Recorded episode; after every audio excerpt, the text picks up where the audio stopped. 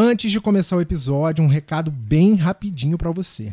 Não esquece de se tornar assinante do Debates Inúteis Club. Com apenas R$ 9,00 mensais, você ganha dois episódios exclusivos todo mês e ainda ajuda o seu podcast querido a se manter no ar. Como é que faz, Álvaro? Para onde eu tenho que ir? Vai lá no apoia.se barra debates inúteis e faz sua inscrição. Viu como é fácil? Mas ok, eu sei que você quer ouvir o episódio, então eu vou deixar, hein? Roda a vinheta aí.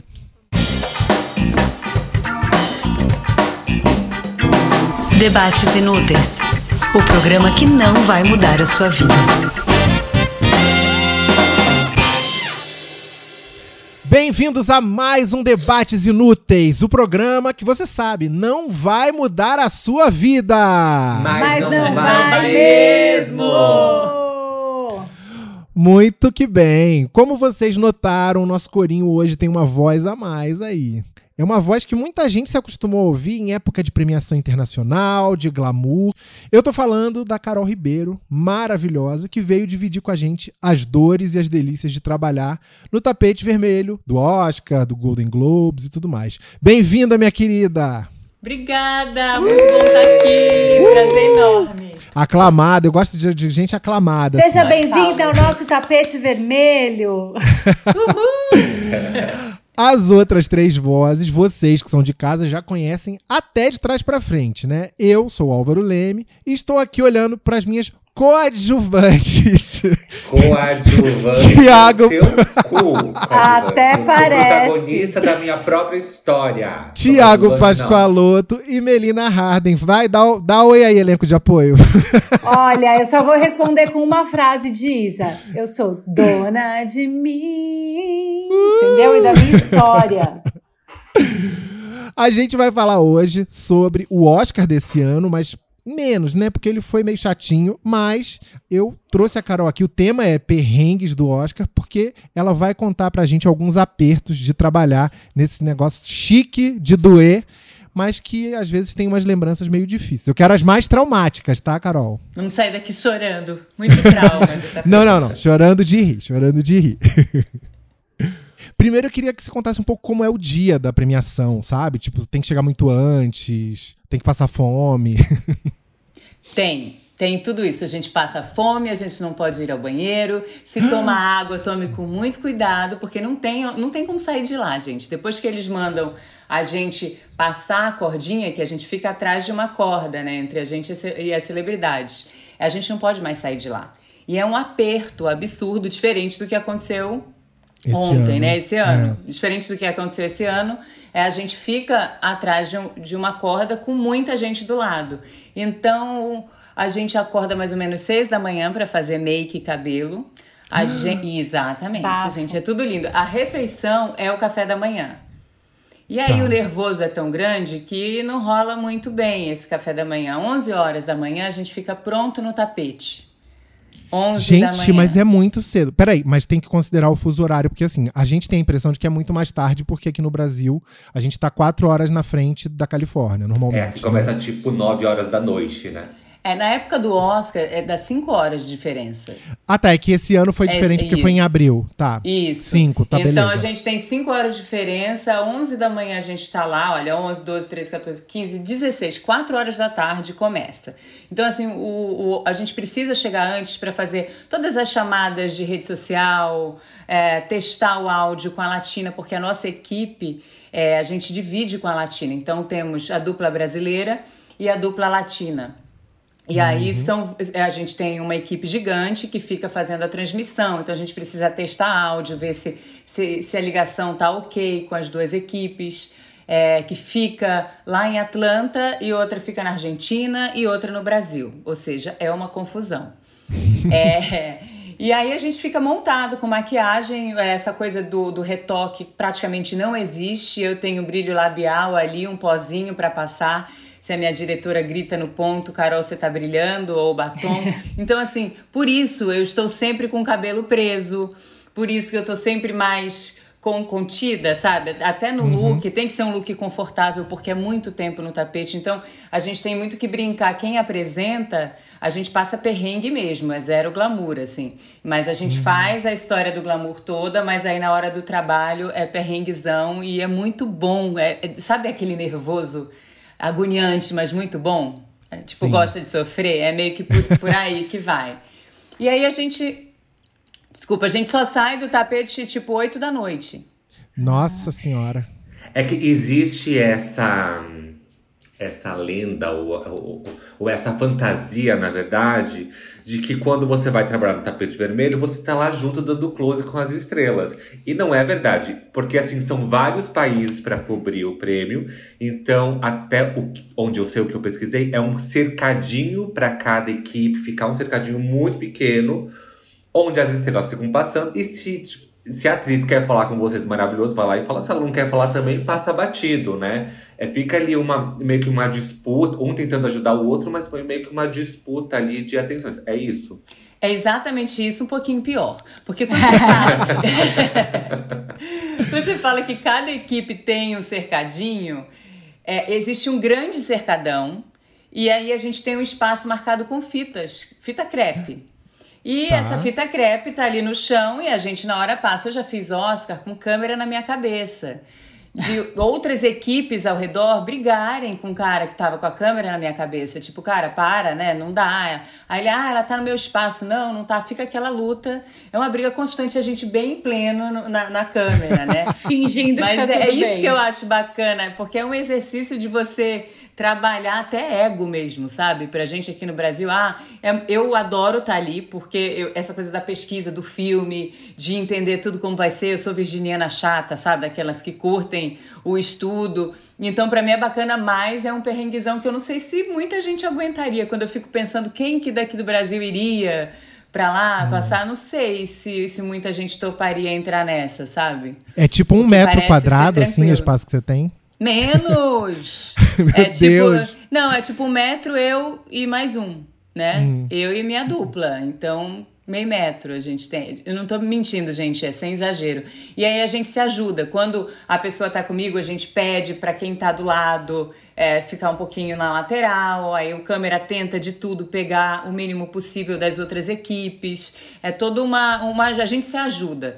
Algumas vezes a gente tem um perrengue como esse cara que não tava me ajudando em nada e com a câmera na minha cabeça. Eu tenho até uma foto disso que a minha diretora tirou uma hora, porque ela lá na Argentina, ela conseguiu tirar a foto do, do, do, da tela, né? E o cara tá com a câmera literalmente na minha cabeça, então é meio surreal, assim. E aí eu tenho, eu costumo fazer umas fichas, minhas fichas ficam na bolsa, então a gente aparece bem lindo ali no tapete, mas na hora que eles falam, ok, vai começar, o tapete vai abrir realmente, a gente vai pro nosso cantinho e isso é no Oscar. Nos outros, aí é como o Thiago falou, a gente tem sim um cercadinho que aí já é mais chique. A gente tem uma plataforma, ah. a gente tem um espaço maior, a gente se sente bem chique, bem celebridade de Hollywood, porque tem um palquinho, é no Golden Globes a gente tem isso, no SEG Awards a gente tem, então é mais, mais tranquilo. O Oscar realmente é o, é o acorda, sabe? Quais os que você faz? Você, fa você falou três já. É, Grammy você faz também, não? E faço o M. O M também temos plataforma. Ah, o M, não o Grammy, gente, o M. Né? O M a gente passa, a gente tem plataforma, a gente, a gente é chique. É... Peraí. Mas tem, eu tava louca pra perguntar do catering. Não tem catering, gente? Não, a gente ganha um chocolatinho que passa de vez em quando, mas não é todo mundo, não é todo ano que eu consigo pegar um chocolate.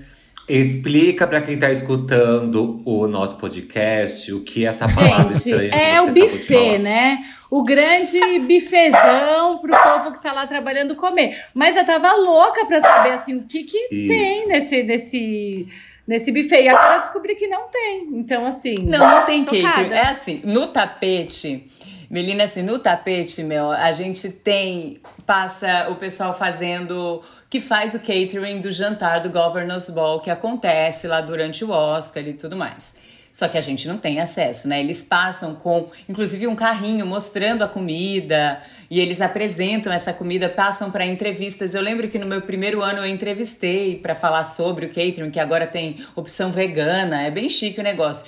Mas a gente entendeu que a gente não precisa entrevistar mais esse pessoal, até porque a gente não vai ter acesso a essa comida, o pessoal de casa não está interessado em ver a comida, e sim nas celebridades. Mas a gente já entrevistou, sim. Eles passam, mas só para fazer inveja. Aí eles que passam absurdo. com chocolatinhos para a equipe, uma água ou um champanhe, às vezes acontece. Hum. Mas no Golden Globe a gente é mais bem tratado também. O Oscar é o nome, né? Mas aí a gente passa perrengue, gente, real. Escuta, você fica lá de 11 da manhã até 8 da noite, que é, aí é, é a hora que eles entram ou é a hora que acaba? Não, é a hora que acaba, que começa o, o, o tapete. Oito, na verdade, é seis da tarde de. É, seis da tarde, mas até a gente conseguir terminar tudo, oito da noite eu saio. Mas seis fecha o tapete. Tá. É a hora que começa a premiação lá. Então a gente tem um, um, um tapete de mais ou menos três horas e meia no primeiro uhum. momento chegam é, melhor documentário, short filmes, coisas mais, né? É, é, os filmes é, curtas, é, filme estrangeiro, que agora é filme internacional. Aí na última uma hora aí começam a chegar. Melhor atriz, melhor ator, melhor diretor, melhor filme. Aí é uma loucura. E aí tudo acontece e não tem tempo de respirar. É o melhor momento. É a hora, é a hora do, do perrengue. A hora do perrengue. Deixa, deixa, eu ver se eu entendi. Existe uma estratégia. Por exemplo, tô concorrendo lá. Eu, Thiago Brasileiro, fiz um documentáriozinho lá, tô concorrendo. Aí o que, que eu vou pensar? Eu vou pro Oscar. Eu quero dar close no Oscar. Eu não vou chegar lá na hora, na hora badalada, porque eu vou ter que competir com todo mundo que é fodão. Como Imagina você competindo com a Meryl Streep, não dá. Então, eu vou chegar bem cedo para vocês me darem uma atenção, me entrevistarem, tá? Dou meu close, depois eu vou lá sentar e espero a galera chega. Entendi, faz todo sentido. É exatamente assim. Essa turma chega antes, realmente passa por todas ah, os feeds, né? Que é, por, por, toda a imprensa, consegue, aí você consegue falar com praticamente todo mundo. E aí, quando começam a chegar as estrelas, e tem gente que chega que não tá afim de falar, aí elas chegam nos últimos 20 minutos de tapete. E algumas que chegam antes, elas passam no meio. Isso quer dizer, no meio, aí tem um outro cercadinho no meio que é um aviso de que não falarei com ninguém. Elas já passam ali, tipo a Mary Streep praticamente nunca passa no tapete, ela passa é o tapete vermelho dentro do tapete existe uma outro um outro cercadinho que as celebridades que não estão afim de dar entrevistas passam ali. Mary Streep passa sorrindo, dando tchau, maravilhosa, incrível, mas ela não não mas vem aí, da gente. Você acha que Meryl Streep não passa ali onde está a imprensa? Porque ela pensa, pô, eu sou Meryl Streep. Se eu passar por ali, vai acontecer um rebuliço.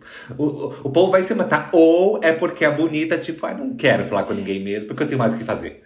Real, eu acho que é assim, não preciso mais, sabe? Já as pessoas já sabem, Errada já não me tá. conhecem. É bem assim. É tipo ela se vestir o jeito que ela se veste, que ela vai super clássica, bonitona, mas sempre uma camisa branca com uma saia, ou então hum. uma calça um terno. Eu acho muito chique. É que nem a Frances McDormand também. Ela, tipo, não precisa, sabe? É o meu trabalho, é além disso. É, eu acho que esse é o recado. Mas acho também que aquele momento é muito legal para você deixar, deixar sua mensagem, sabe? É, ao mesmo tempo, o tapete nos últimos três anos virou uma coisa muito é, é política e tem gente que não gosta, mas eu acho que é sim um momento para você falar o que o que tá afim, levantar sua bandeira, de ser escutado e, e, e acho que esse momento tem que ser aproveitado. Agora, o Álvaro estava me perguntando sobre os perrengues. Tem um perrengue, gente, muito bom que é ano passado choveu muito antes do Oscar e nunca chove em Los Angeles. Eles falam assim, ah, chove seis dias no ano. É, eu já fiz sete Oscars, no, já três anos já choveu e muito. E aí eles fizeram uma tenda real, assim, com plástico, aquele plástico mais forte, só que encheu tanto de água que vazou, estourou. Eita. Pesou, em cima babado. dos feeds, em cima de tudo, foi uma loucura. Vazou, aí era gente correndo com rodo. Aí eu tenho vídeo de gente correndo com rodo de, de smoking, sabe? Que é o pessoal que tá trabalhando mesmo na produção do tapete, correndo, assim, tipo uns oito homens correndo com o rodo na mão para tirar do tapete. é uma loucura. E aí, ano passado, em 2020, a gente pegou uma chuva que entrou na lateral. A lateral não é coberta. A lateral é aberta para que a gente possa sair. Então, e era no meio da rua, né? Na, na Hollywood Boulevard ali. Então entrou água e vazando, e a gente se cobrindo. A Lily Aldridge estava cobrindo para a ABC do lado também, com, com toalha em cima dela. Eu e o Hugo passando perrengue, todos molhados e se enxugando depois. Uma função. Isso antes do tapete virar a loucura toda, sabe? Antes daquela última hora e meia. Então essas coisas acontecem e a gente finge plenitude ali no meio do negócio.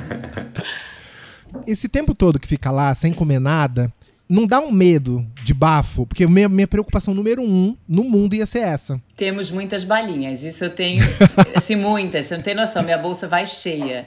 Aquela altoide, sabe? Fazendo propaganda, mas é tipo menta mesmo que eu fico o tempo inteiro e a água ajuda, né, gente? Não pode ficar seca, com a boca seca.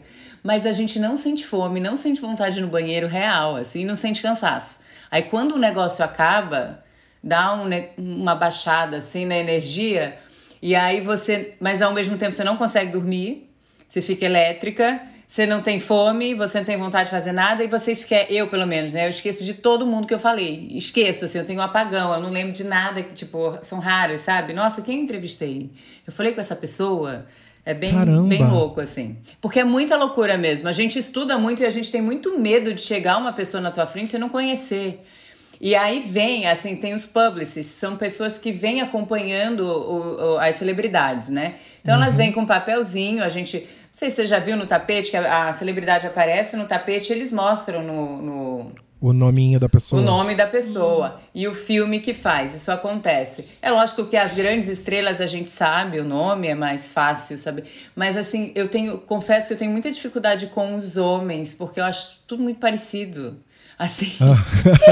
de, Realmente. Quem é quem. Homem é tudo igual, não, Carol. Real, assim, tipo, não, mas assim, quem é? Sabe assim, tipo, eu conheço esse cara, mas não sei da onde. Uhum. E eu não sou aquela fã louca que fica te seguindo. Eu gosto do cinema e tudo, mas eu não sou aquela que fica seguindo a coisa da celebridade. Então eu realmente não sei o o, né, a cara da pessoa. E é diferente do filme na vida real ali. Então já aconteceu daquele Jamie Dorman tá na minha frente, real. Ele não tava em nenhuma lista. Já acontece a história, mas assim, ele não tava em nenhuma lista do Oscar. A gente recebe uma lista um dia antes e no dia falando sobre os apresentadores, os convidados, pessoas que, que vão passar pelo tapete por algum motivo, seja para lançar um filme, porque tem um filme chegando, e o nome dele não estava em nada. Jamie Dorman é o dos 50 Tons de Cinza. Tá. Sim. E tava no auge ali dos 50 tons, só que ele me apareceu na frente e eu não conseguia saber. E a minha produtora falava, eu também não sei quem é. eu falava, mas por favor, lembra ela, mas eu não consigo. Sabe um cara comum assim na tua frente? Você fala, não sei.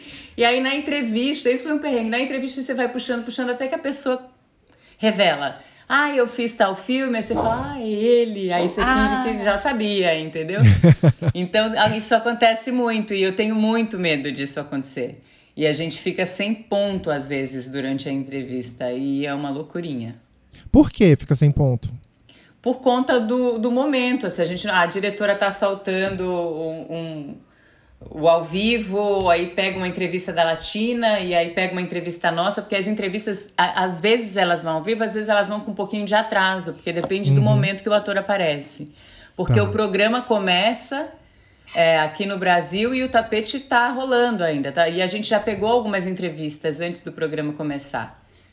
E você, quanto tempo chega antes, assim, digo, no país? Você sai daqui para os Estados Unidos quando? Você leva vestido, leva tudo daqui, produção, vai equipe?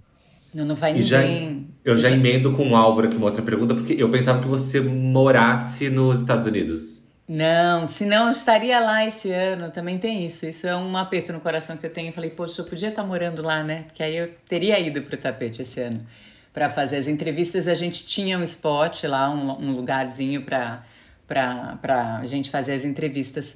Mas eu saio daqui sozinha com um produtor, e aí a gente tem uma produtora lá, brasileira, e aí tem a equipe latina toda. É, que, é, que é grande, mas do Brasil sa, sai eu, produtor, meu parceiro de tapete e meu look, minhas joias, tudo comigo. e, e, é tudo feito antes, a gente pensa antes, né? É tudo pensado antes, não pode dar errado no dia. Vai na sorte, só tem um look, não tem uma segunda opção, todo mundo Meu Deus, não tem um backup de look? Não, tem uma segunda opção, não, não tem. Aquela mesma, assim. Porque Mas tá muito é look... provada, muito aprovada, né? Você já vai. É. Tudo certo. Já tudo esquematizado, fotografado, é, aprovado pela TV, enfim. Mas vai só eu, eu me visto. É aquela coisa, é você por você. Eu me visto, eu boto botão, o zíper que eu não consigo fechar, eu saio, peço aqui, olha, minha, pra minha produtora na saída, ó, não consegui fechar o zíper, ligo para ela, vem aqui, me ajuda. É, é, meio que nesse esquema, não tem uma equipe de 20 pessoas por trás, não. Aqui no Brasil, esse ano foi tão incrível, porque tinha, olha, eu me preparei num lugar especial, eu tinha fotógrafo, eu tinha o Crisna, o Crisna vai comigo fazer minha maquiagem, pra quem não sabe, o Crisna é maquiador, ele tem ido para Los Angeles nos últimos anos, então o Crisna também estava aqui. Mas eu tinha uma equipe gigante me montando. Eu estava com Juliana e Zuel, que são os stylists que me ajudam com, com o figurino lá, me montando também. Então eu me senti a celebridade de Hollywood indo pro tapete, tipo, para ganhar o Oscar, diferente dos outros anos. E no conforto, na proteção do estúdio, né? Foi muito mais fácil. Aí por isso que eu tava de cabelão solto, eu fiz com, com cabelo solto dessa vez que eu falei, Cris, na tudo que a gente não pode fazer no tapete, vamos abusar esse ano. Já que a gente está num espaço que dá para retocar, né, para fazer as coisas. Mel, o que, que você ia falar? Não, eu ia falar que que montação, tava maravilhoso aquele vestido, tava Obrigada. tudo. Obrigada. E a gente se diverte. É um momento, assim, do, com os meninos, com os stylists, o Juliano e Zoel, tudo para mim é um momento de alegria. Assim, a gente brinca, a gente come, a gente bebe e a gente prova 20 looks. É, é uma loucurinha boa, sabe? E eu, conversando com as pessoas no tapete, tem muita atriz que detesta, que tem pavor desse momento, por conta daquela coisa do ser julgada, né? Tipo, eu já faço meu filme, já faço meu trabalho e tenho que ser julgada aqui. Isso já rolou esse papo.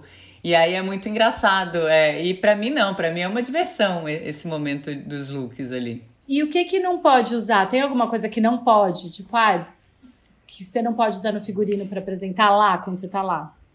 Mel, para apresentar, não é que não possa, é que eu tento sempre buscar o conforto, uhum. não um decote extremo, porque não tenho ninguém para me ajudar ou para me avisar, ó, oh, Carol, teu batom tá borrado. Às vezes, né, vai ter que ir borrado. Se eu conseguir entrevista com a melhor atriz, uma pessoa que tá indicada a melhor atriz ou o melhor filme, os produtores do melhor filme, eu não vou perder porque eu tô com o batom borrado. Uhum. Então eu tenho que estar tá numa situação, no mínimo, confortável. Eu acho que esse é, é essa é a primeira a, a lei, né, do, do tapete mas esse ano, por exemplo, eu vi regras sendo quebradas e achei muito bacana a Chloe Zhao ali de tênis no de tapete. Tênis, eu falei, gente, que, que maravilhoso. Então eu percebi que não tem regra, existe uma regra. Existia uma regra, sim, é black tie, né? Tem toda uma história, mas eu acho, eu não sei se esse ano no convite, como eu não estava lá, eu não, não, não recebi, é, existia isso, que tava, você podia ir da maneira que fosse, mas até ano passado a gente tinha assim, uma, regra de, uma regra de black tie. E também imagino que não deva poder ficar com um vestidão volumoso ali se você só tem, sei lá, 50 centímetros quadrados para você caber. Olha, eu já vi algumas apresentadoras com os vestidos gigantescos, sim, mas elas passam aperto e a pessoa que fica do lado não gosta nada disso, não. Então são coisas que a gente vai aprendendo ao longo dos anos. Por exemplo, acabou as fotos, tudo, tem gente que coloca um tênis e tira o salto. Eu não gosto de sair do salto. Aí eu falo, não, aí eu não vou sair do salto de jeito nenhum, só desço do salto no final. Então eu fico o tempo Adoro. inteiro de salto, mas aí eu troco por um salto menor, sabe? Por um salto mais baixo. Mas eu gosto do, de ficar na pose também, né? É tudo psicológico. o Thiago falou agora há pouco sobre os artistas irem conversar com você. Deve ter aqueles que só falam com imprensa americana, com algum que ele já conheça. É... Quem que já ignorou você? É, ignorar, a gente chama, e não é aquele grito, tem gente que grita, tudo é mais pra foto. Mas a gente chama, assim, na boia, muito, é muito louco. A gente aprende com tapete que é no olhar. Às vezes, ó, eu já consegui falar com Ed Redmayne, com aquele Andrew Garfield, todos estavam concorrendo a melhor, concorrendo a melhor ator, e eles estavam passando, o povo gritando o nome deles, eu só fiz assim, fiz assim pra ele, tipo, please, sabe? Levantei a mãozinha, tipo, professora, sou eu, sabe? Agora essa época via Zoom a gente entende. É, e ele veio super de boa, sabe? Então eu acho que é muito no olhar, linguagem corporal e a pessoa vem até você. Existem sim algumas entrevistas pré-marcadas, que a produtora, porque a gente tem a produtora local, que ela vai falando com esses atores antes. Então eles avisam: olha, TNT Brasil, a gente tem ali um spot, passa lá com a gente a gente vai estar tá com uma pessoa assim assado, e aí algumas, algumas vêm, porque é falado com a, a com a publicist, que é quem cuida é, do uhum. ator. Então eles trazem a, a pessoa pra gente. É, a nossa produtora fica sabendo, olha, a pessoa chegou no tapete, tal pessoa já tá no tapete, ela tem um ponto, ela fica. É, eu tô tentando falar com a publicist, aí manda mensagem no WhatsApp, olha, chega aí porque a gente está em tal lugar. Aí a pessoa vem falar. Então, tem anos que isso é bem tranquilo e tem anos que é bem complicado. É, um, um, bom exemplo disso, ano passado, o Bong Joon-ho, que estava concorrendo ao melhor filme Parasita e diretor, e, e, melhor filme, melhor filme estrangeiro, direção, enfim, concorrendo a tudo. E a imprensa americana simplesmente esnobou é, todo o elenco é, de, de Parasita é, o Bong Joon passou pelo tapete, ele tava ali realmente dando sopa no tapete. Uma hora eu olhei e falei, gente, é o diretor de Parasita, olha lá. Aí a gente fez sinal e ele veio falar com a gente, falou super tranquilo, deu uma entrevista relativamente longa, porque elas são mais rápidas, né? Tipo, três minutinhos estourando, três perguntas, estourando, nem três minutos, três perguntas.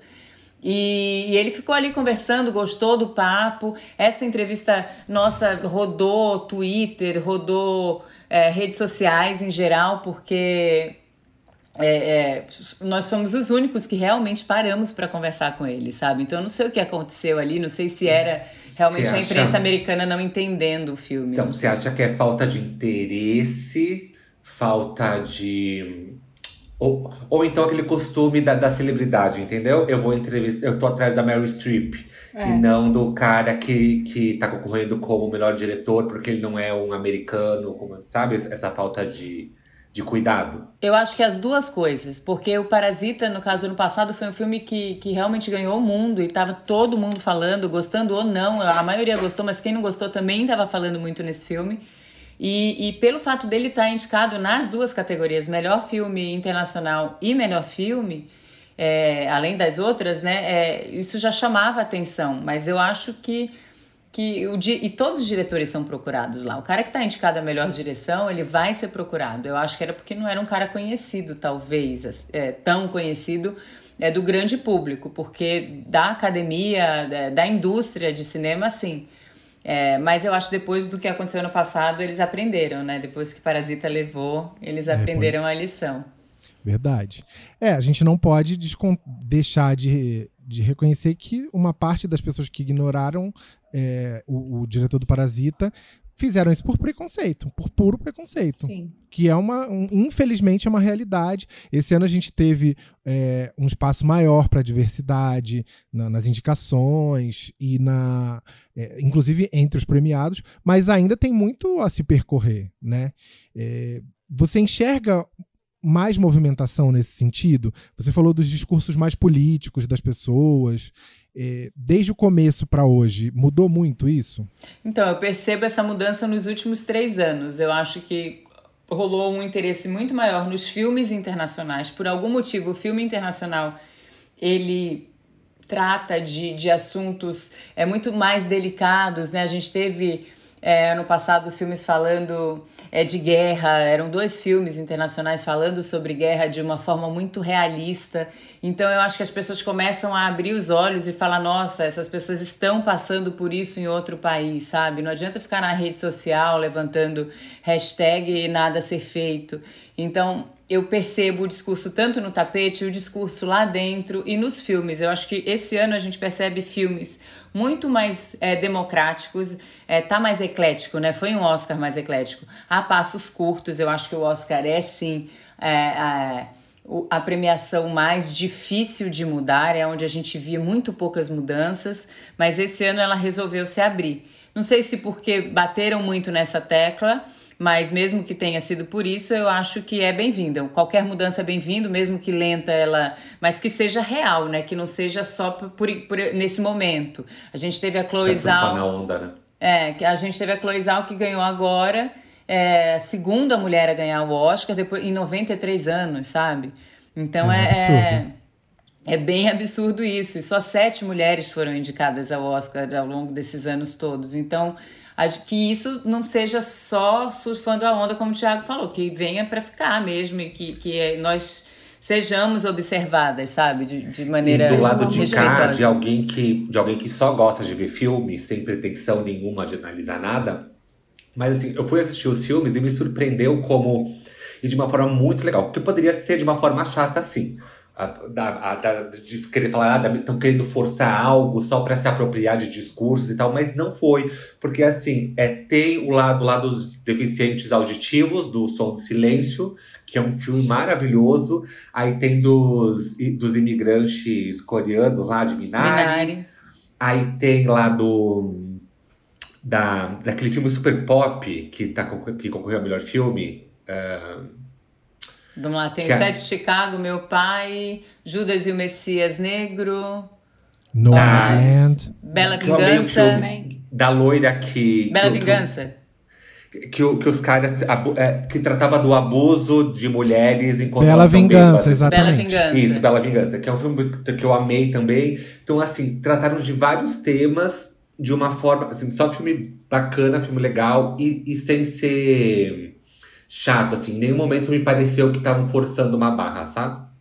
É, são, são bandeiras levantadas, é isso que a gente estava comentando até ontem durante a, o pré-show, que que são, são bandeiras levantadas com propósito e tem um porquê, são, elas são tocadas de uma forma muito bem feita. É, você falou de Bela Vingança, Bela Vingança é um tema pesado. Eu assisti o filme com um nervoso, uma agonia. Eu falo, uhum. meu Deus, por que, que ela está fazendo isso? Mas eu não posso, eu tenho que achar legal, porque é uma coragem que uma mulher tem. Olha como a gente passa perrengue para provar que a gente não é é culpada e sim a vítima, sabe? Nunca dão benefício da dúvida para a mulher, sabe? É tipo, você é culpada, até que prova é o contrário. É diferente, né? Como que a sociedade nos julga. E ela aborda isso de uma forma é, ao mesmo tempo que ele é difícil, não é um filme que você precisa parar várias vezes para assistir, porque a, a, escolha das cores, aí você falou que é um filme pop, não deixa de a ser pop. A trilha sonora. Né? A trilha, a escolha das cores, essa coisa meio candy color, então ela brincou muito bem com isso, o roteiro é muito bem, contanto que ela ganhou, né, melhor roteiro. É, é um filme incrível e que eu acho, eu tava assim entre ele, Nomadland e O Sete de Chicago, que é um filme bem chato, Chato não, porque eu amo, mas eu digo filme chato perfeito, de tão perfeito que é, sabe? O roteiro. É Imperatriz Leopoldinense. É super técnica, super mas nem sempre levanta a galera. Eu amo, eu amo o de Chicago, mas eu tava entre esses três, assim, mas Nomadland realmente era o meu coração. Outro que me chamou Nomadland também, eu acho que chamou atenção a, a, história lá dos nômades e tal. E outro que me chamou muita atenção foi The Father, porque trata a velhice e você ir perdendo a memória e tal, e ficando meio esclerosado de alguma forma.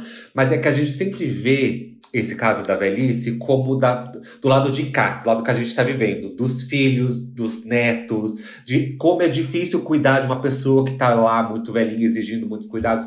E esse filme me chamou muita atenção porque é o outro lado. O outro é lado. a visão da pessoa que está envelhecendo. Porque sim, é difícil para o filho e para o neto cuidar de uma, de, um, de uma pessoa que está envelhecendo.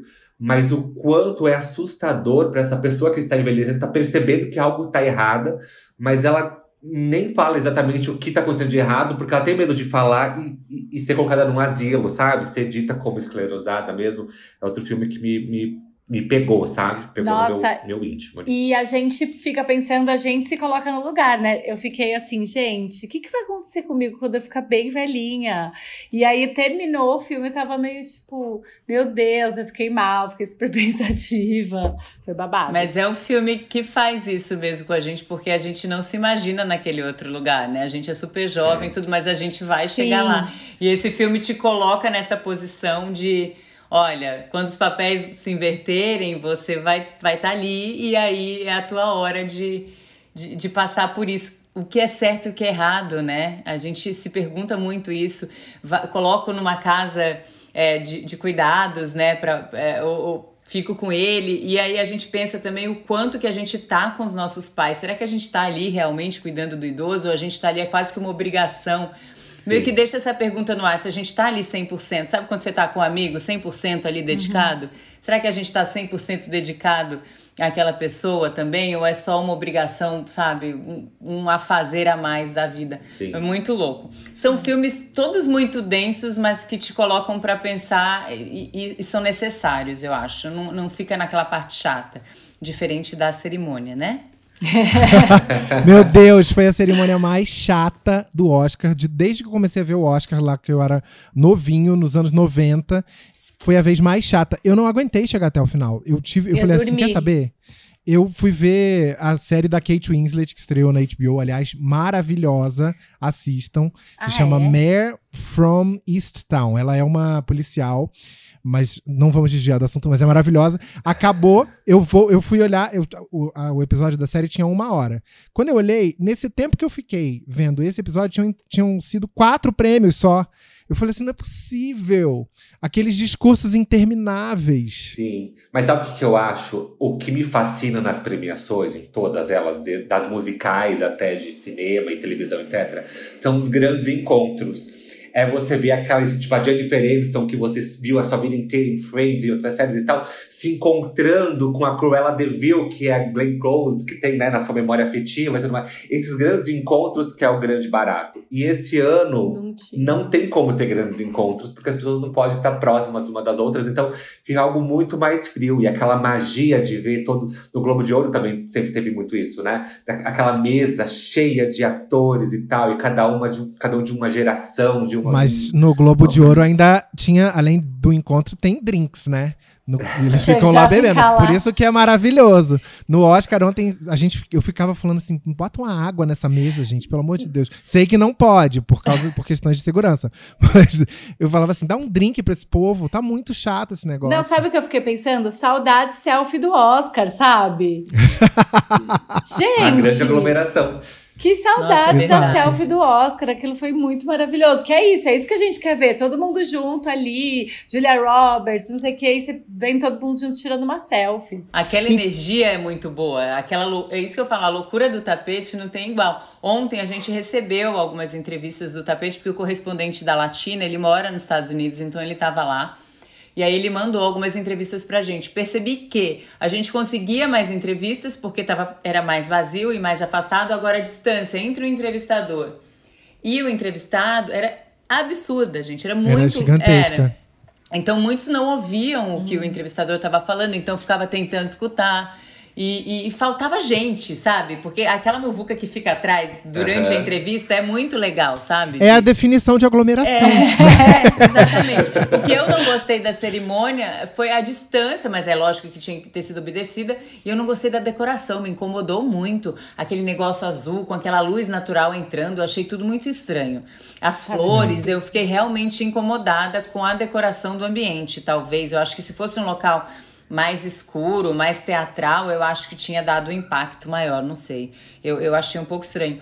Eu queria até saber, o que quero perguntar agora. Vocês acham que foi meio uma forçação de barra, de repente tentar fazer esse tapete vermelho, essa premiação presencial? Ou pelo menos já foi um respiro, tipo, vamos lá, a gente vai conseguir? Porque eu ouvi nos discursos, né, gente batendo palma pro momento e gente que não aprovou tanto, né? Eu queria saber de uhum. vocês. Eu tô em cima do muro nessa questão. Não, eu ia falar que assim, eu acho que a coisa de você vive de premiações, a gente vive de entretenimento aqui do lado de cá, é de alguma forma é tentar fazer o show continuar, eu acho muito importante. É, eu acho que tem um prêmio que tenta fazer de uma forma e dá errado, outra aperfeiçoa e tal, mas estamos levando, sabe? Que triste seria um ano sem Oscar. Ou então um ano com um Oscar por Zoom ou por Skype, entendeu? Então, claro, não foi do jeito que a gente queria, não foi incrível, não encheu os olhos e tal.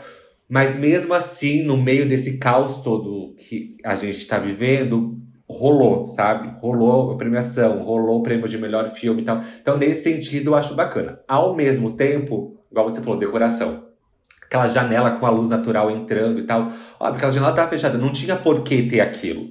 Mas acho que é uma forma de mostrar que, olha, não estamos é, fechados em um ambiente é. escuro e tal.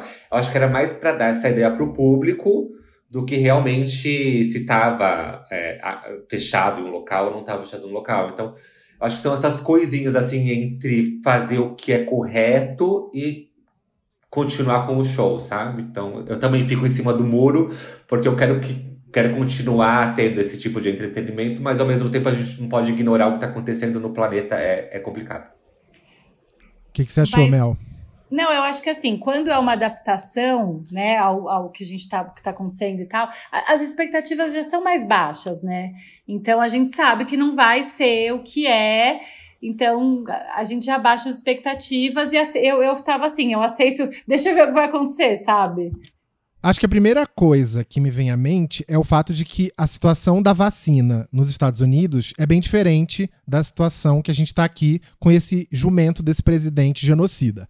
E é, então acho que lá é uma, uma realidade não diferente. Não pode chamar o presidente de genocida, tá? Não pode, Ai, hein, pode gente? Pode chamar o presidente de genocida de genocida. Ai, genocida não pode então, falar não vamos repetir que o presidente é genocida. Não pode, pode falar continuar. genocida, tá? Ele é genocida, mas não pode falar. É. O genocida é genocida, alguém... mais uma vez. e se alguém tá ouvindo isso e apoia ele, não precisa mais nem ouvir. Nem voltar mais aqui, tá bom? Bom, continuando. É, acho louvável fazer o prêmio. Acho que é, tentando ter protocolos de segurança reais, que não sejam só uma garrafinha de álcool gel em cima de um banquinho, como em muitos lugares que a gente vê por aqui. Aí, todos os protocolos de segurança. Aí tem um banquinho com álcool gel. Mas se foram medidas reais, acho muito bacana.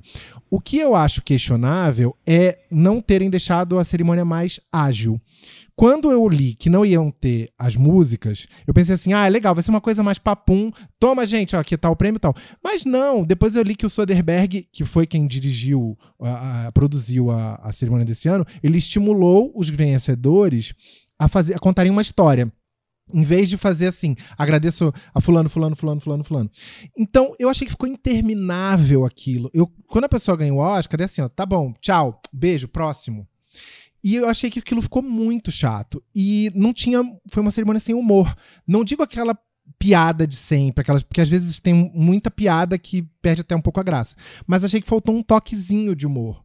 Ficou assim, ah, é, o amor pelo cinema de cada indicado, aí vai, e vai, e vai. E, e assim, Pra mim foi é, interminável. Mas é faz um total. Tudo isso que vocês falaram, né? Eu acho que faz total. Ah, desculpa, meu. Não, é, é. Eu acho que é um reflexo, porque a gente tá vivendo muito protocolado. Então, tudo que é muito protocolado não tem, né? Você não tem humor, você não tem nada que, que pode acontecer ali no meio. Tava tudo bem. É, por mais que sempre seja, eu acho que ainda mais agora. Então, isso é muito chato.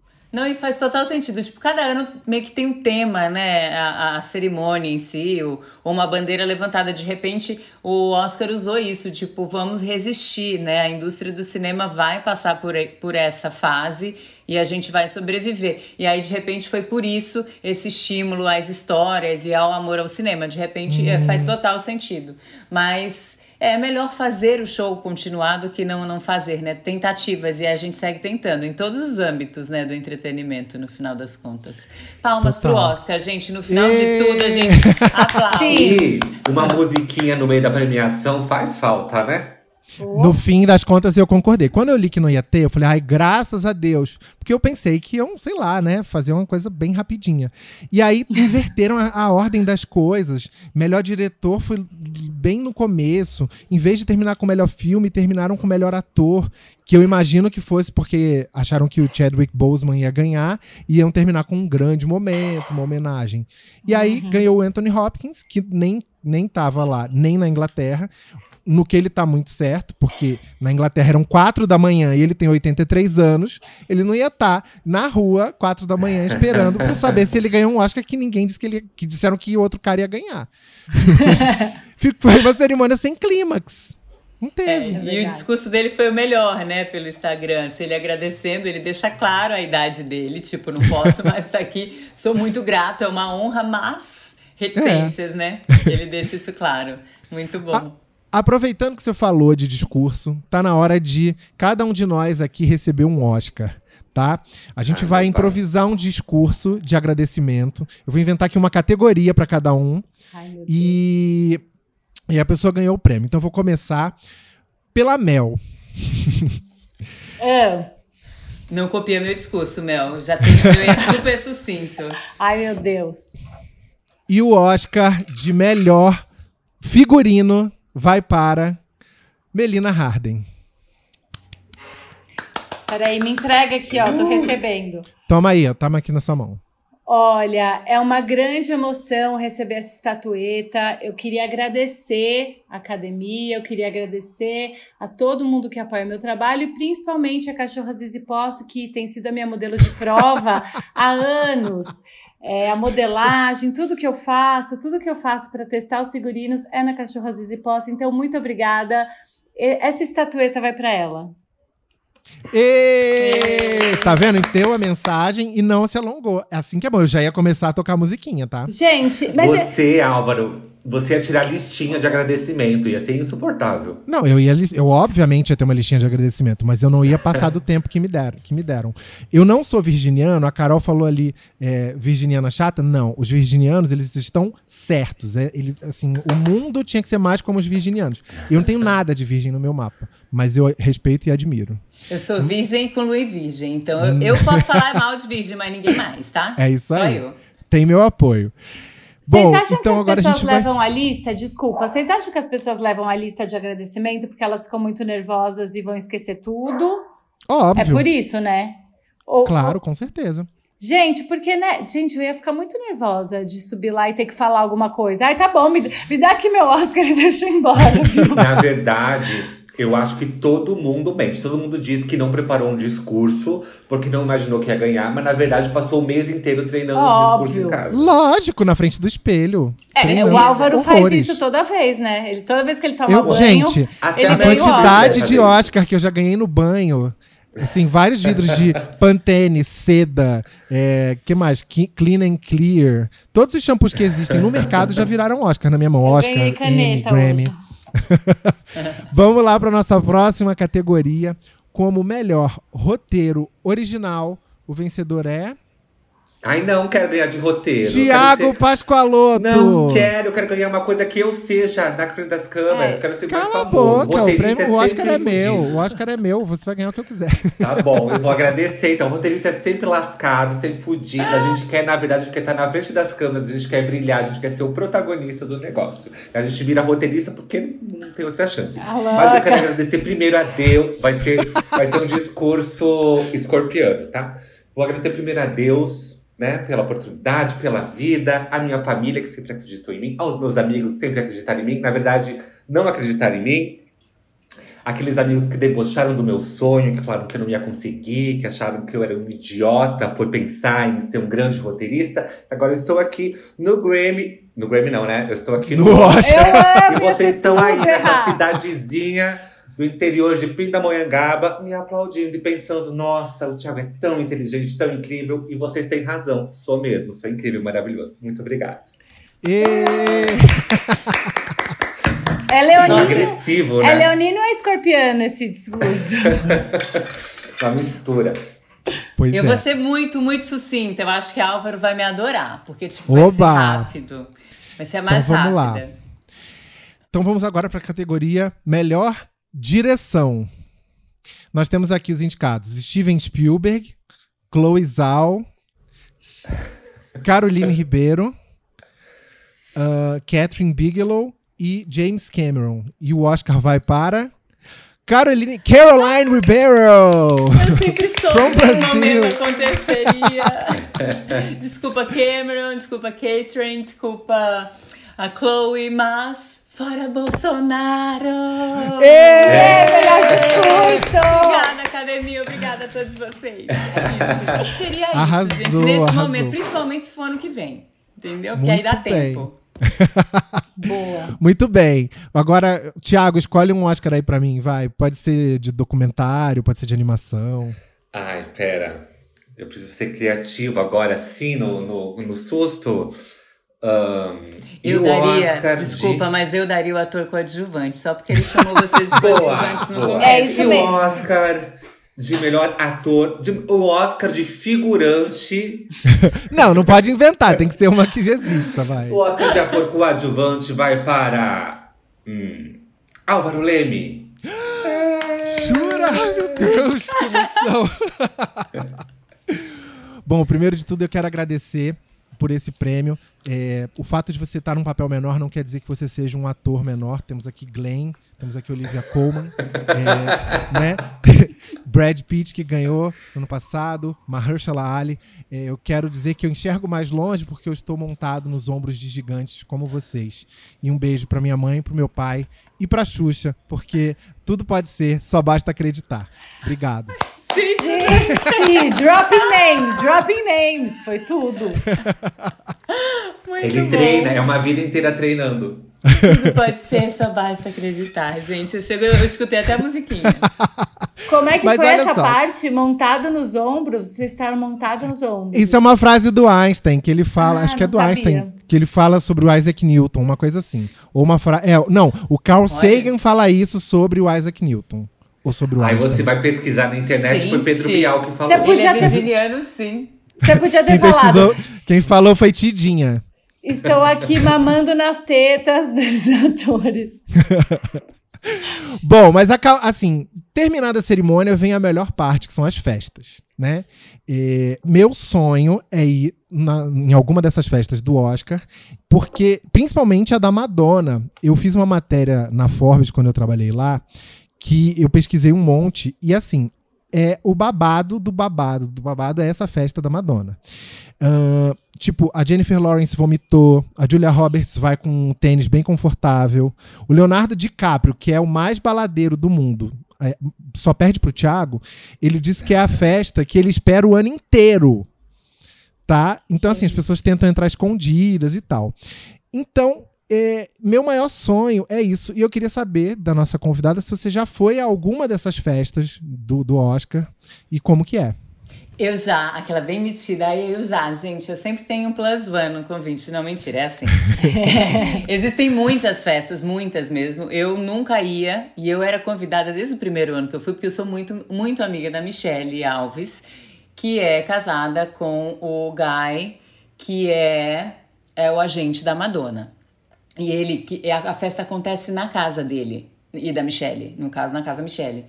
Então ela convida as amigas, sempre convidou as amigas desde o primeiro ano que eu tô lá. Ela falou: Carol, você tá aqui? Tô. Ah, então vem pra festa. E eu nunca ia, me mata. Meu Deus do céu! Não eu vou... ia. Não, não é como? Por quê? Porque, então, eu sou bem louca e eu era aquelas assim, aí cansada, sabe? A velha cansada, tava cansada, acabou o Oscar, não sei quantas horas no tapete, eu chegava no hotel, dormia, ficava acordada assistindo a cerimônia, nervosa, blá, blá, e depois batia aquele sono, capotava e acabava não indo na festa. Um belo dia, um belo ano, Michelle me ligou e falou: Carol, não, não rola. Todo ano você fala que vem, são pouquíssimos convites, essa festa é muito badalada, você precisa ir. Ela me, né, tipo, me deu uma corda. Eu falei: tá bom, eu vou esse ano. E aí, desde então.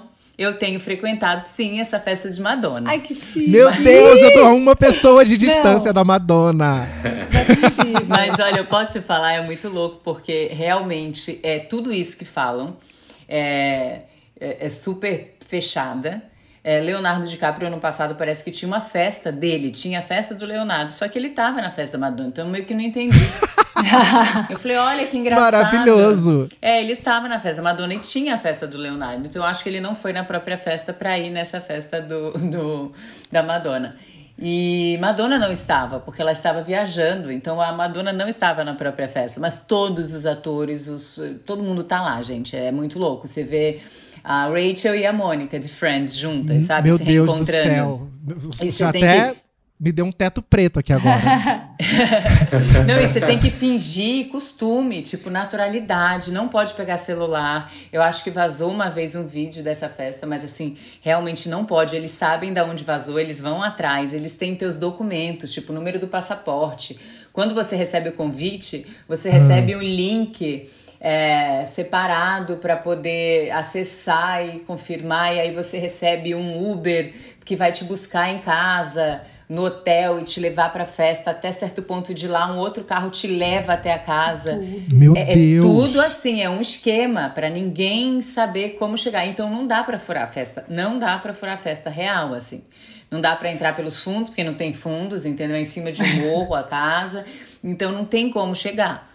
E, e, você só sabe, você chega nessa casa no estacionamento, do estacionamento, com esse ticket você consegue uma, um carro que vai te levar até a porta da casa. Você nem é sabe onde você tá restrita. direito. Se você precisar chegar não. lá de novo, você nunca vai saber, né? Não, e eu tinha muito medo isso no início de ir, eu acho que era isso. Eu, eu, eu dizia que não, mas eu acho que era isso. Tipo, como que eu vou para um lugar que eu não sei para onde eu tô indo e como eu vou voltar? Então eu tinha receio disso, eu confesso. Mas aí, e também é muito louco porque tem um lado da Michelle. A Michelle é nossa amiga. Então ela convida um grupo de amigos, é, que são tipo 10, 10 amigas, 15 amigas, e, e, e, ela tá, e a gente tá na casa dela. Né? Então, ao mesmo tempo, a gente está muito protegido com aquelas pessoas todas. Eu confesso que eu fico assim, eu não tô acreditando que essa é a realidade de uma amiga minha, assim, é surreal tudo. E, mas é o momento que as pessoas se soltam porque não tem câmera, não tem ninguém. Eu acho que só aquele JR, que é o fotógrafo, que é amigo deles, que tem permissão de fotografar num estúdio separado. E a que gente. Fez, é... Desculpa, aquela foto que a Lady Gaga foi na festa da Madonna foi nesse. Nesse mesmo evento, né? Que Exatamente. Foi o bafo. E nesse estúdio dentro da casa. Ah, tem um estúdio para quem quiser ser fotografado, né? Não, quem ele quer fotografar. Ah! Mentira! Ainda, você é. tem que ser escolhida. Ah. É. É, Meu Deus. porque essas fotos vão para alguma revista, para não sei se é o New York Times, eu não sei, não sei para algum jornal, não sei. Elas vão às vezes para algum é, algum lugar que a gente não sabe, que só o Guy sabe. Enfim, é tudo muito pensado. Agora, ao mesmo tempo que é tudo muito pensado e organizado, ali o povo se joga e faz de tudo e se diverte. Não é um lugar para fazer negócio, sabe? O povo que vai para evento para ficar de pose e para fazer contato, não é para isso, gente. É para realmente se divertir. A, a Michelle teve um ano que foi aniversário de uma amiga nossa e ela mandou fazer uns cupcakes pro meio da festa. No meio da festa chega o moço com o cupcake na mão, com vela uma, uma das nossas amigas, Madonna, sentou do nosso lado, porque a gente tinha uns puffzinhos jogados, a gente botou as bolsas, as brasileiras botaram as bolsas todas num canto. Madonna chegou e falou: Posso pegar um cupcake? A gente falou: Claro, Querida. pode, sabe? Tipo, como não? Dois, três, você pode assoprar a vela, inclusive, se quiser. Mas é muito louco isso. E realmente, aí você finge que não é a Madonna, entendeu? O Snoop Dogg botando música. E aí você vira, eu lembro que eu virei assim, para colocar era minha cerveja, eu acho que estava tomando uma cerveja em cima da mesa, no cantinho assim do, do DJ, e fiz um sinal, posso colocar? Ele falou, pode. Aí, quando eu voltei, minha amiga me olhou e falou assim, ela viu minha cara de susto, ela falou, é ele mesmo, tipo, fica quieta. Era o Snoop Dogg. Então, assim, tipo, não esboça nenhuma reação, finge que tá tudo bem. Aí você finge que tá tudo bem. É, e, e, eu sei que tem outras festas também, mas assim, nunca. Aí eu não iria real, porque eu sei que tem festa que começa meio-dia que o Oscar fica passando no telão, você tem que estar lá meio-dia, eu acho que é a da. É o Governor's Ball. Tá, não é, chega... achei que era da Vanity Fair, não. Então, não, tá. o Governor's Ball, que é a festa oficial do Oscar, do Oscar, né, da academia. As pessoas vão para um jantar e ficam vendo a cerimônia num telão.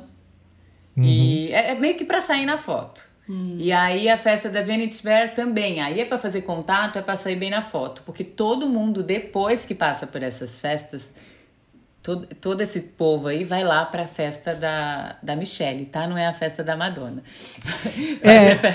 Eu ia querer e o que eu li também é isso, que, que o povo vai em outras festas, então quando chega na festa da Madonna e da Michelle, já chega no, no calibre. Então, é, já chega bêbado, fica mais bêbado ainda. Então, é, é queria que você me contasse o que, que, você viu, quem você viu vomitando. Não, eu não vi nada. Aquela assim, olha, eu não, eu não, eu não posso opinar, não posso falar. Ah. Não, mas realmente, você, é, assim, é só, é, pra mim, é mais surreal você ver todas essas pessoas num ambiente só e curtindo. Sim a festa de aniversário na casa delas, meio que no fundo de quintal da casa delas. É meio que isso, não é uma coisa absurda que você fala. Porque aqui a gente tem muito isso de ir no evento e tem ah, aquelas estrelas e fica todo mundo na pose fazendo coisas. Não, é, e, e é tudo muito discreto, justamente porque ninguém está observando o outro. Não fica. Aconteceu já de, de alguém tirar o celular e estar tá filmando e ser retirado da festa, sabe? Assim, porque estava fazendo algo uhum. que isso aí você nota então realmente você ali meio que se desliga de tudo às vezes até olha e fala nossa fulano estava nessa festa não sabia fulano estava eu sabe você demora a, a, a entender aquela que se faz de bem costume, né? Fingindo, mas é de verdade, é muito louco, porque você vai a primeira vez e você fica meio chocada e depois você entende que ali é um ambiente que, que eles são, tipo, gente como a gente, gente, real. A gente pode ganhar um Oscar qualquer dia desse. Mas eu imagino, você falou que tava tomando uma cervejinha e tal, tipo, eu acho que o Aldo também é assim. O negócio não é nem de dar close com a celebridade. O nosso problema é a bebida. Porque a gente ia tomar uma cervejinha. A gente ia pro destilado, destilado caro. Aí você fica pensando, essa aqui é cara, eu vou beber essa, porque essa eu não bebo no dia a dia. Não, E mas aí cerveja, nessa vou tomar festa eu ia beber só champanhe, porque certamente Cerveja ia ser de Dom casa. Perignon pra cima. E aí, quando alguém veio te perguntar assim, não, mas você viu o Jennifer Aniston vomitando no bêbado no banheiro? Não, quem vomitou no banheiro fui eu, entendeu? Porque eu ia ser a pessoa que ia dar vexame. Ou eu ia então perguntar quem vocês seriam nessa festa. O Thiago já falou quem ele e eu seríamos, né? Mas a Carol já contou quem ela é na festa. Porque uma coisa é a gente aqui, o Ana Duas ela manchetes. being, ou, né?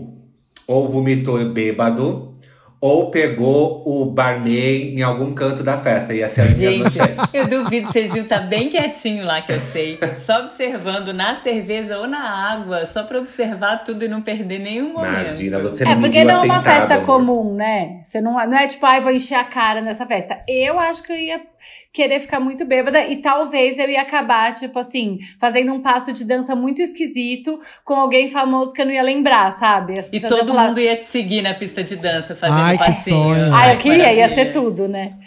Enfim, eu acho que eu ia fazer as coisas e não ia lembrar, acho que eu ia esquecer. Eu ia segurar o máximo de tempo até eu ser expulso. Porque assim, eu ia ficar bêbado, ia chegar pra Mônica de Friends e fazer assim, I know! Que é o. Ai, que Ser ai, eu não ia com você. É, eu não ia com o Álvaro. Eu ia É, fingir que eu ia não assim, ele não tá comigo.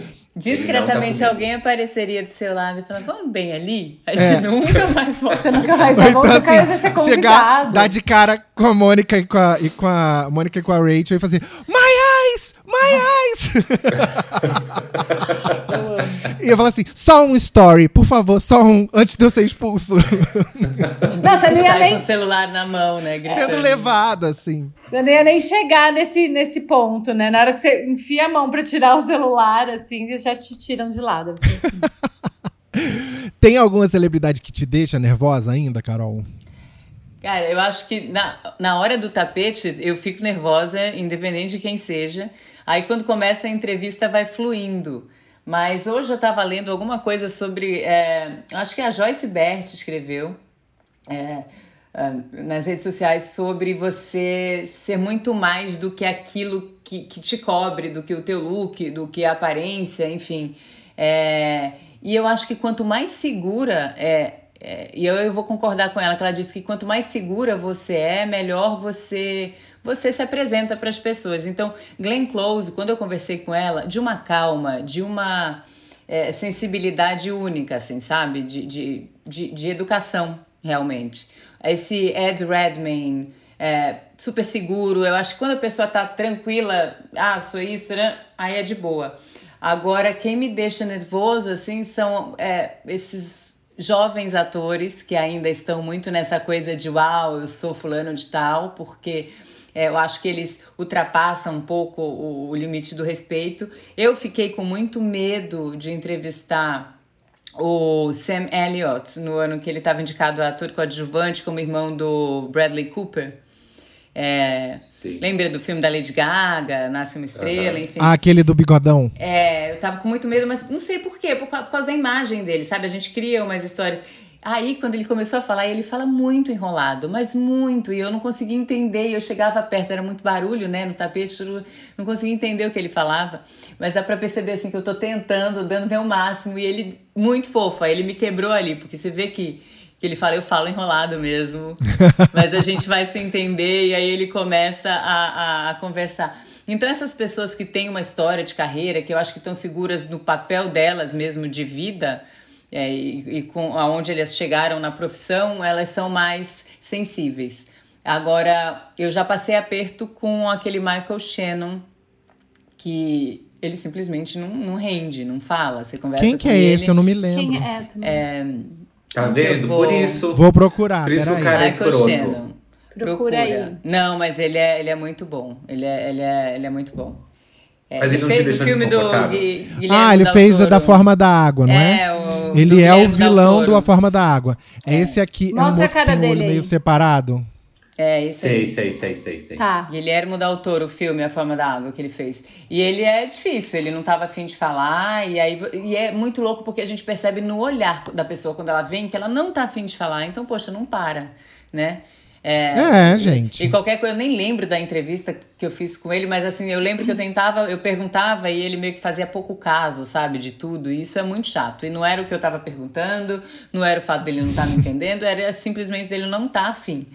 E aí no Golden Globe a gente tem a turma do Game of Thrones, né? Que vinha sempre assim, uhul, Ai, no Emmy, no. Golden Globe, todos muito bêbados, muito bêbados. Eles já Ai, chegavam que bêbados no sonho, tapete. que tudo. Maravilhoso. E já chegavam bêbados no tapete, que de certa forma era uma bagunça. E aí você tem que entrar na onda. Você fala, ô, v- vamos brincar com eles, porque senão o negócio não vai andar.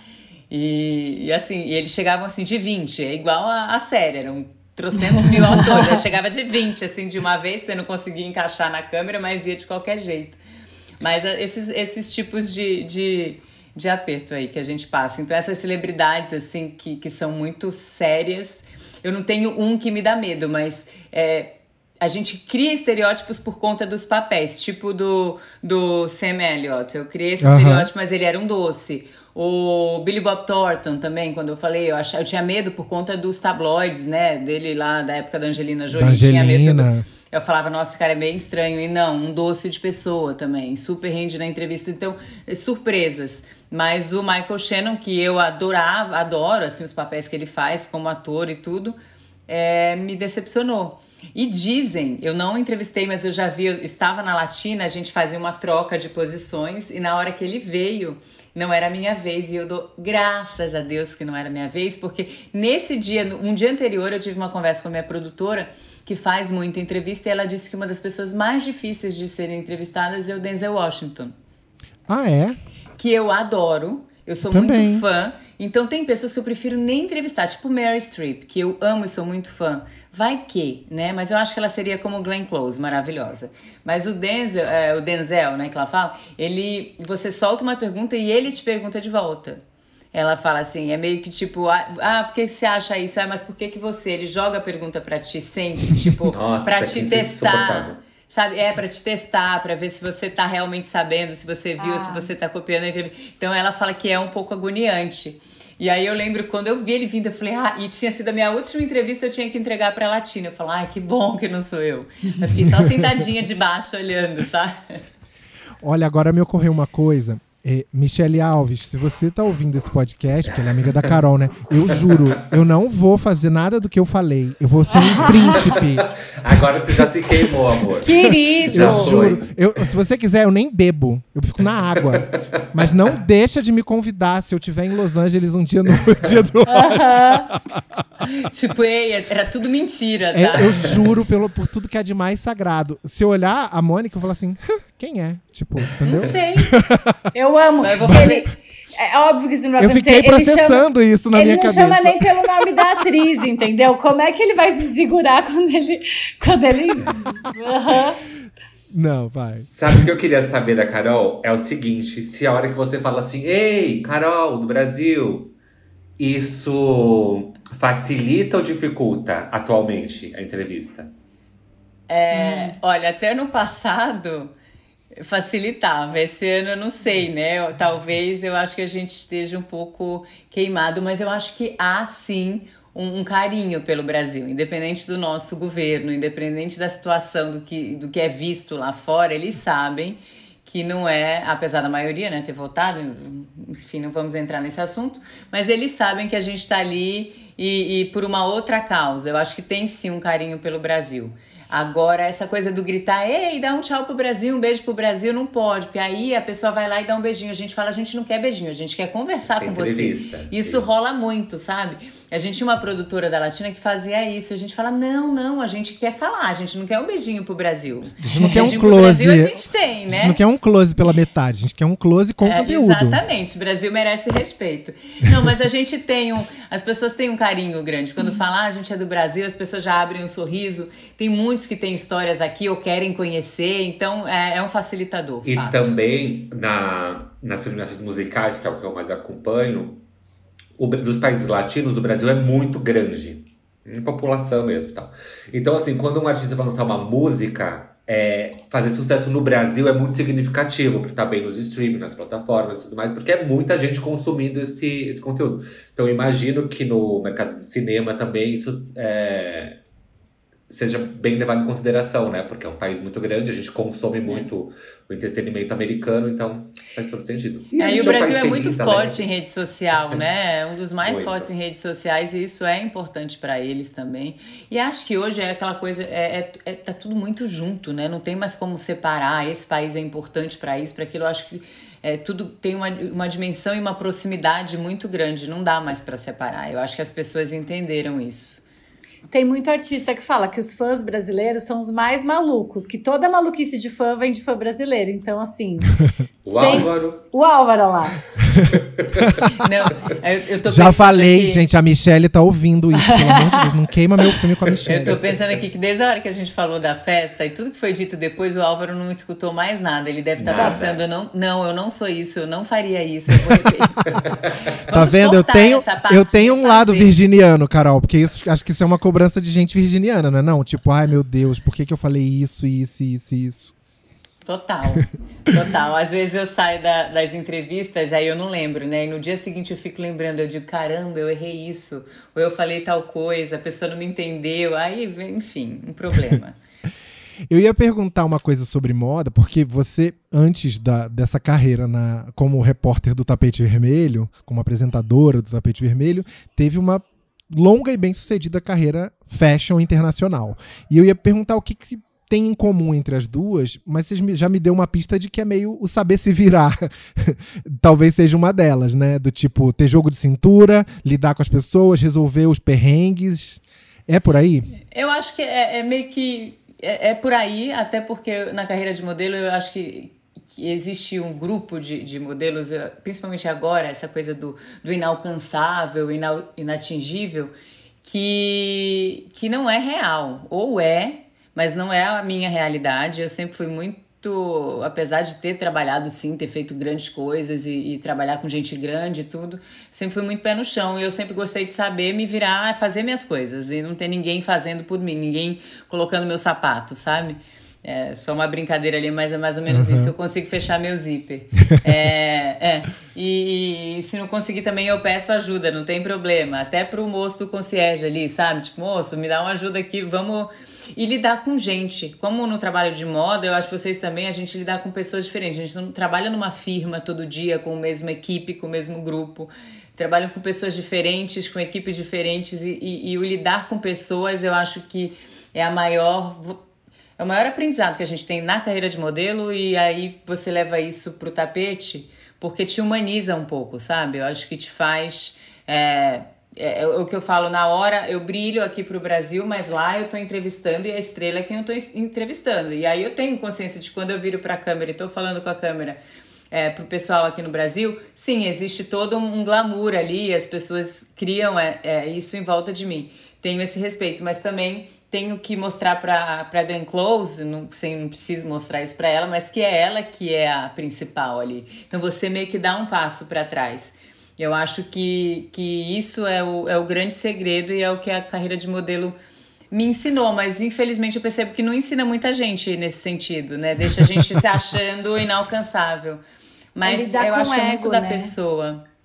Porque, você tem que saber lidar com ego. Porque nos dois casos você está lidando com a imagem, né? Quando você é modelo, você está lidando com a sua imagem, com a imagem de marcas que você está carregando, e no outro caso, você está lidando com a imagem da, da. A pessoa está lidando com a imagem dela e você está ali exatamente, um passinho para trás. Então, eu imagino que deve ser um, um, uma mistura, assim, para lidar com, com um monte é, de ego, é, né? E é muito louco que até a roupa, gente, é Thiago, Mel, Álvaro, a gente tem que pensar assim na roupa que a gente vai vestir para não ficar demais. Então eu não posso ficar nem demais e nem de menos, porque também aqui no Brasil eu tô na tela, eu tô fechadinho em mim falando com, com o público brasileiro. Então eu tenho que estar tá à altura daquele grande evento e tudo mais, mas também eu não posso estar tá querendo ser a Nicole Kidman do tapete, entendeu? Então eu acho que tem um bom senso aí que, que a gente precisa equilibrar. É, e acho que não é bem da carreira de modelo. A carreira de modelo me ensinou a lidar com pessoas, mas não nisso. Porque Isso eu acho que é da gente. A gente vai aprendendo no dia a dia mesmo. Quem, quem é você e aonde você quer chegar, até que ponto que você vai. Por isso que eu falei lá no começo que eu acho difícil achar alguém que. Quem queria se colocar nessa posição, sabe? De. Porque, é, porque e é muito legal, é um, é um perrengue, são coisas que é, são aprendizados para a vida, assim. Porque. Uhum. E aí eu vou virar uma louca, tipo. É, romântica, vou, vou romantizar o momento, vou falar como a Chloe falou, de achar o bom nas pessoas, de achar simplicidade, achar que a, a, todo mundo tem algo a passar, tanto ali no tapete quanto fora. Isso foi uma coisa que eu aprendi fazendo os tapetes, que essas estrelas, celebridades maravilhosas, incríveis, na festa da Madonna ou ali no tapete, são todos incríveis, mas a gente encontra essas pessoas todos os dias nas ruas, sabe? E elas têm uhum. mensagem para passar. Eu acho que isso que o tapete me ensinou. Real, assim, eu não tô sendo, ai, romântica, mas é, é o que eu levo, assim, para mim. Eu acho muito curioso como uh, as percepções com relação a algumas coisas variam se a gente está muito perto delas. Então, ontem a Reese Witherspoon de, tava assim, em casa com uma camiseta escrito Oscars. Aí, daqui a pouco eu olho até ela, pá, pronta no Oscar. E eu fiquei imaginando que para ela ou para alguns outros artistas deve dar às vezes uma preguiçinha, assim, tipo, ai meu, que saco, Oscar do, com a facilidade que um de nós botaria uma roupa e iria no, sei lá, na Avenida Paulista, no Copacabana Palace, num evento, para ela deve ser uma coisa muito rotineira, né? Eu acho que eles se acostumam, mas é, lá no tapete a gente percebe o nervosismo deles, real, assim. E pode ser a Regina King, pode ser a Reese, pode ser a Amanda Seyfried. A gente percebe o nervosismo de estar de tá com o look certo, de estar tá com a uhum. maquiagem certa, a gente percebe aquela. E é muito louco isso. Você fala, como é que essa pessoa está nervosa? É, tirando uma Glenn Close, que eu realmente não percebi, ou a Mary Streep que passa ali, tipo, é, a, a Frances, eu acho que é, é mais natural. É, tem sim esse nervosismo que gira em torno do, da tua persona, sabe? É, então é isso que eu falo, elas são gente como a gente, sim. Elas, elas passam Fica perrengue para escolher o vestido, viu, Álvaro? não é tão fácil assim, não. E tá. a gente conversando, quando a gente fala, ai, você tá linda, aí você olha no olho e você fala, ai, me... Sabe? você vê que a pessoa realmente. Aquilo entra nela e aquilo faz bem para ela, sabe? A Regina King, uma vez eu entrevistei, acho que foi no retrasado ano passado, a gente perde a noção do, do tempo. Ela tava com uma pedra da cor dos olhos, de brinco, assim. E eu não conseguia parar de olhar para os olhos dela, eu ficava encantada, assim, eu fiquei meio hipnotizada. Aí teve uma hora que eu falei, gente, desculpa, mas eu tô hipnotizada por te dar entrevista, né? Eu não tô conseguindo pensar, porque se teus olhos. A mesma... Aí ela falou, ai, que bom ouvir isso. E foi tão genuíno, porque ela tava nervosa. Eu acho que fica, né, aquela coisa do, da, da vaidade. É difícil se desprender disso. Então, por isso que tem que. Eu, é assim, é de se bater palma. A Frances McDormand, que está sendo. Tem gente que critica e gente que está achando incrível, mas é de se bater palma uma mulher que chega ali. E aí falaram que o discurso dela também foi estranho. Ela fala assim: levantei, a nossa espada é o nosso trabalho. Tipo, é o... E é, ela, tipo, ela tá ali por causa do trabalho dela, e não por causa da roupa que ela tá vestida, do look, do. Então é muito é de se bater palma esse momento, mas também acho incrível as, as que pensam horrores no look que, sabe, no look todo e tudo. Então eu não sei se a Reese tá in between, sabe, se ela tá no meio termo. Sim. Mas acho que a maioria ali sofre sim para escolher um look tipo de meses, sabe? É. Com uma equipe gigante por trás. Quem que vocês gostaram de looks de ontem? Zendaya, eu achei maravilhoso. Meu ela Deus, ela chegou com o próprio vento dela. Vocês viram que na hora que ela chegou, tava batendo o vento perfeito para as fotos. Parecia que tinham levado um ventilador. Gente. Aí tinha uma pessoa lá fazendo o, o ventinho, né? Balançando. Fazendo um ventinho, assim. é. E ela tem uma coisa, porque assim, no, nas outras premiações, as premiações musicais, a gente vê essa renovação de uma forma muito mais explícita e muito mais rápida. No Oscar, tá? No cinema, a gente tem as grandes divas e é difícil uma menina tão jovem como ela chegar num espaço como no Oscar e receber tanta atenção e roubar a cena e tudo mais. Então, assim, ver ela ali no meio dessas grandes divas e roubando a cena e, e eu, eu achando o máximo o figurino dela, para mim é muito interessante, porque é, de uma certa forma, uma renovação ao mesmo tempo sem essa, é, sem essa forçação que o mercado pop na, na música tem de querer colocar sempre aquela que vai vender mais, assim. Respeitamos as grandes divas, elas estão aí, elas comandam, a gente quer ver elas no tapete vermelho, mas também tem esse frescor da Zendaya chegando. Eu, eu sou, é que sou fanzoca dela. Amor, qualquer referência que vem de Cher, entendeu? Porque você viu, né? Aquele vestido ali, ó. O que, que era? Era Valentino, né? Eu acho. Era Valentino. Era Valentino. Era Valentino. E, e assim, gente, tava muito inspirado na Cher aquilo. Eu fiquei. Aquele cabelo, né? Ela tava muito maravilhosa. Eu tenho que concordar, eu vou de Zendaya mesmo. Ela tá. e ela tá sempre bem. Não tem. Eu acho que. Eu já fui até pesquisar outros. Ela tá sempre bem, não tem um tapete, assim, desde que a gente escuta, né, que veio o estouro, ela só vem melhorando a cada ano, assim.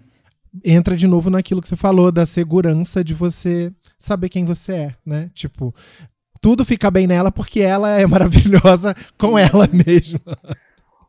O, Mas é, faz todo sentido. O look da, é, da Laura Dern, é Dern que fala? É. É, eu amei, eu amei. Eu acho que eu usaria muito aquele look e virou um meme, né? Na internet. eu achei muito maravilhoso. Foi, eu, eu gostei acho que eu gostei muito. Eu vi as é, pessoas falando eu mal, mais eu gostei da muito. Zendaya, assim, pra, pra mim, que eu sou um pouco exagerada, né? Então eu acho que eu queria ir com aquela parte de baixo inteira de plumas. Muito maravilhoso, eu amei. Eu gostei também do look. Ouvi críticas, mas acho que a Laura, ela, ela, ela pode. Ela, ela É. segura aquele look fácil, sabe? Ela Muito é muito chique, chique. ela Ela, é muito é- chique. Eu, acho, eu acho que ela segura. Mas entendo os memes também. Acho que tudo bem. Se é meme engraçado, é uma coisa. É. Agora, ai, não, não pode, não, não há. Porque não tinha, pra mim não tinha nenhum. Eu acho que não tinha nenhum look que não que não ornava, sabe? Um look que me incomodou um pouco foi o da Andra Day, que eu sou apaixonada por ela. Ela tá muito incrível em Estados Unidos versus Billie Holiday. Aliás, ela é muito maravilhosa, Sim. mas eu não gostei do look. Eu achei. É, tudo bem que era tipo top, com vestido com uma fenda bem grande, mas uma coisa meio Paco Rabanne. Mas eu não achei bem acabado, eu não, não gostei do, do todo, sabe? É um dourado, assim. Mas ela tava linda, mas não acho que o look. Acho que podia ser mais. E a luvinha, gente? A luvinha da Glenn Close tava tudo também. Achei chique, ela tava com uma luvinha Olha, bem. eu chique. não usaria, mas nela eu achei o máximo. A luvinha? É. Sabe, sabe quem eu amo também, que sempre tá maravilhosa? A Angela Bassett, que ontem tava de vermelho com uma- De umas mangas bufantes gigantescas. Como bom sagitariano que ama um exagero e um drama, eu adorei esse look. Aliás, a quantidade de vermelho que teve ontem também eu achei tudo. Vermelho é uma cor muito foda. Não, e geralmente falam que não é legal ir no tapete vermelho de vermelho, De vermelho. porque é o tapete vermelho. E não, e tava a Amanda Seyfried, tem gente que não gostou, Sim. né? É, do look. Eu achei bem bonito, eu confesso que achei um classicão de Hollywood, mas tem gente que. Tem muita gente que não gostou, vocês gostaram? Que é um, um, um Armani vermelho, meio de tule. Uhum. Com Tomara uma que caia. É, super fenda assim na vi, frente, mas né? Um decote, na vi. verdade, super. Eu vou, eu vou confessar uma coisa pra vocês, a Carol também pode dizer se isso acontece em- em outro nível com ela. Eu passei durante 10 anos da minha vida no Morri de Sunga Branca fazendo o que teve das premiações. Então, assim, eu assistia o Oscar, o Grammy, ou, tipo, troféu imprensa no Brasil, qualquer coisa, qualquer premiação, até, tipo, duas, três horas da manhã. No outro dia eu acordava muito cedo pra conseguir fazer meu post analisando os looks e tal. E era sempre post é, bem engraçado, sempre apoiado no humor. Faz- Fiz isso por 10 anos e foi muito legal. Só que chegou a hora, a hora que a gente decidiu encerrar o Morri, que eu peguei horror por assistir premiação, tapete vermelho, tudo isso. Um cansaço, mas assim, um cansaço de não conseguir mais ver, porque era algo que eu fazia, eu me divertia fazendo. E no final das contas eu, eu tinha horror de fazer. E aí quando a gente encerrou Morri, eu fiquei tipo uns dois anos sem assistir qualquer premiação. Qualquer premiação, porque eu ainda tava assim um pouco com preguiça. E agora eu voltei, o ano passado eu voltei a assistir com tudo. Agora assisto todas as premiações e eu voltei a me divertir assistindo. E é muito bom quando você volta a se, você volta a se divertir com algo que você sempre gostou, mas você deixou de gostar porque cansa, né? Porque Era uma obrigação, né? É, eu queria saber da Carol se em algum momento, depois de ficar, sei lá, o dia inteiro cobrindo o tapete vermelho, se você chegou no hotel e pensou assim, tipo, pelo amor de Deus, eu não quero ver um look, eu não quero saber de um prêmio. Mas é o que eu faço. Eu chego no hotel, eu abro uma cerveja, tiro meu vestido, abro uma cerveja e assisto, deixo a TV ligada ali para ver quem ganhou. Mas eu é aquela coisa, eu esqueço que eu entrevistei, dá um branco na minha cabeça e aí eu não quero falar disso uma semana. E dessa vez eu tô falando, depois vai ter outra fala de, né? Tô, Oscar, Oscar, então acho que eu vou ter uns um, sabe, um blackout depois de não querer mais saber de, de, de, filme e série. Mas eu meio que me viciei nisso. Eu não era do, né, eu venho da moda, como o Álvaro falou, não era do cinema, foi uma coisa que caiu assim, então eu achava que eu não ia gostar. Eu assistia porque eu tinha que assistir tudo. E hoje em dia não. Esse ano, por exemplo, eu não precisaria ter assistido tudo, porque a gente não está entrevistando, a gente está fazendo um pré-show, né? Tem um roteiro, tem toda uma história. Então eu preciso saber fatos dos filmes, é diferente. Mas eh, no final eu acabei assistindo tudo. Porque já virou um vício, sabe? Eu, eu consegui uhum. me viciar nisso. Mas eu acho que eu vou chegar num ponto que eu não vou mais aguentar assistir. Meu filho brinca comigo porque ele fala assim: ai, mas só, só tem que assistir filme de Oscar. Porque é tanto filme que eu só assisto os que têm chance de ser indicado, as séries que têm chance de ser indicado. E tem umas séries super legaisinhas assim que eu acabo não assistindo. Meu filho me apresenta uma. Qual foi aquela. Peak Blinders, que ele, ai, olha, essa é muito legal. Eu me viciei em Peak Blinders, parecia criança, assim, assistindo sem parar. E, e, mas porque é uma série que não ia ser indicada, não vai, não sei. E, e e são raras, assim, esses momentos de levar como para relaxar mesmo, sabe? Assistir uma série, um filme para relaxar e não trabalho. É, porque senão o seu momento de lazer vira um momento de trabalho, né? E tudo é. se mistura. Mas meio que virou já. Por enquanto virou. Mas eu fico imaginando, você vendo os vestidos assim, você já imagina com uma. E, não, eu já, eu já construí um meme, eu já construí um meme na minha cabeça na hora que eu tava assistindo e tudo mais. Eu imagino. Só que chega uma hora que agora, tipo, a gente tava falando sobre os looks desse ano e tal minha cabeça não, não funciona mais assim como era antes de construir. Tipo, não quero já. mais falar e criticar ninguém, não vou é, fazer piada. Eu acho que eu já, eu, já, eu já queimei todo o meu karma de criticar o look dos outros. eu só quero falar bem, tá todo mundo lindo, maravilhoso. Não quero mais falar mal de ninguém. É isso. Eu achei, eu achei maravilhoso um boy que tava lá que, com um terno rosa. Eu fui até, eu não conhecia, o nome dele é Coleman Domingo. Era um terno Versace que levou 150 horas para ficar pronto, porque é, tem 4.500 pedras Swarovski, que eu fui Oi? pesquisar hoje.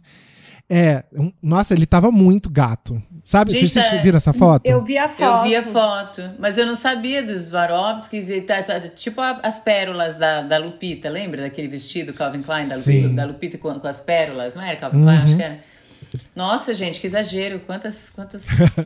a Lupita é outra, que a Lupita é outra, né? Que se ela pegar umas uns pedaços de pano ali na, numa loja, prender com os alfinetes e for no tapete vermelho, a gente fala tudo. É, ela é maravilhosa. E a, e a Viola também, eu acho, que Sim. ela pode jogar um pano por cima e só com os olhinhos de fora a gente vai achar linda. tipo fantasia é de fantasma, assim. É, é, a presença da pessoa, sabe? Que já é um impacto. Uma mulher que impacta. Ela é também. o evento, não é. precisa ter mais nada. A mulher é o evento, não é, o look. E a segurança dela, ela te passa uma segurança Viola e outra que te, te que eu fico meio hipnotizada também é aquela Charlize Theron. Gente, hum, ela é muito bonita. Sim. Assim, ela é muito ela é, ela é muito, sabe? Ela é bem uhum. muito. Mas é um muito clássico no ponto. Ela é bem bonita. Você fica meio parado olhando, encantado. A Beyoncé, você já viu alguma vez? Não vi, pessoalmente não vi. Ai, Lady Gaga, próxima vi, festa, Beyoncé, não vi. Ah, não, eu vi, eu vi. Eu vi a Beyoncé, mas eu vi assim. Quem esquece que viu a Beyoncé? É, não, mas é porque eu era, eu era muito jovem, gente. Eu era da época de modelo ainda, em Nova York. Tinha um desfile que acontecia Fashion Rocks.